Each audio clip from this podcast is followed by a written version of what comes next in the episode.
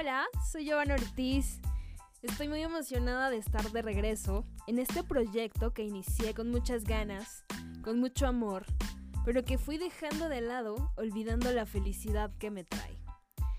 Y es que me di cuenta que vivimos tan preocupados por situaciones externas, ajenas, que no está en nosotros solucionar, pero también el trabajo, los estudios, la familia, los amigos, todas nuestras relaciones personales se han convertido en excusas y pretextos para no hacer las cosas. Y obvio esto aplica para todo en la vida. En este capítulo del podcast, que es el primero que grabo después de cumplir 28 años de vida, me he puesto a pensar que han sido días de mucha reflexión, porque es como un ciclo que se cierra y uno que comienza. Básicamente para mí es como un año nuevo. Quiero platicarte cómo han sido estos días.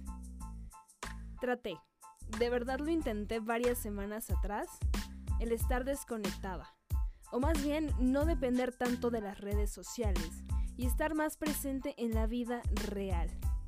Porque poco a poco vas entendiendo que vivimos atados a las redes, a internet, que ya estamos tan acostumbrados a esa toxicidad, a esa necesidad de saber qué hacen los demás, el chisme, el criticar, porque ya no es como, como estar pendiente de las noticias o de si la NASA lanzó una misión para explorar el transporte de energía en el espacio, no.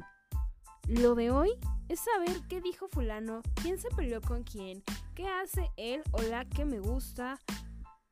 Y nos estamos convirtiendo en consumidores de mentiras. Tú mejor que nadie lo sabe. La vida que mostramos en redes no es la vida real. Nadie es tan feliz como aparenta en sus fotos o en sus historias. Nadie presume sus tristezas, sus fracasos, y todos buscamos alimentar nuestro ego, la vanidad, aumentar seguidores. Al final de eso se tratan las redes sociales. Hace unos días estuve en la playa y no te imaginas la paz que sentí. Estaba con mi mejor amiga, sentada en la playa escuchando las olas del mar. Y no había nada ni nadie que me quitara ese nivel de relajación extremo. Ese momento en el que piensas en todo y en nada.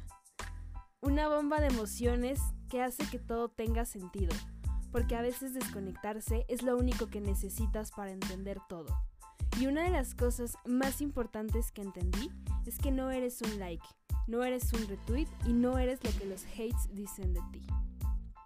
Date tiempo para entender que eres un ser único, que no te puedes comparar con nadie, que los estereotipos pendejos de las redes sociales no son para ti. Aquí nadie es mejor o peor, solo sé tú. Comparte lo que quieras, disfruta de eso, confía en ti. El mundo en esta era digital nos ha hecho volvernos tan banales, tan ridículos. Queremos ser notados pero no criticados. Queremos subir de la realidad, vivir en una fantasía. Pero ojalá dentro de todo eso entiendas que la felicidad no está ahí. La felicidad no se busca, se construye. Y para construir tu propia felicidad tienes que estar cómodo contigo, con lo que eres, con lo que quieres ser tener tus objetivos y metas claras. ¿Hacia dónde vas? ¿Qué estás haciendo para lograr tus sueños? Normalicemos también darnos tiempo para nosotros. No podemos estar 24/7 pegados al teléfono. Necesitamos espacio, porque a veces nos hartamos, el mundo nos asfixia, o porque simplemente quieres parar. Hazlo. Detente un momento y piensa qué quieres, qué necesitas, y las respuestas llegan solas.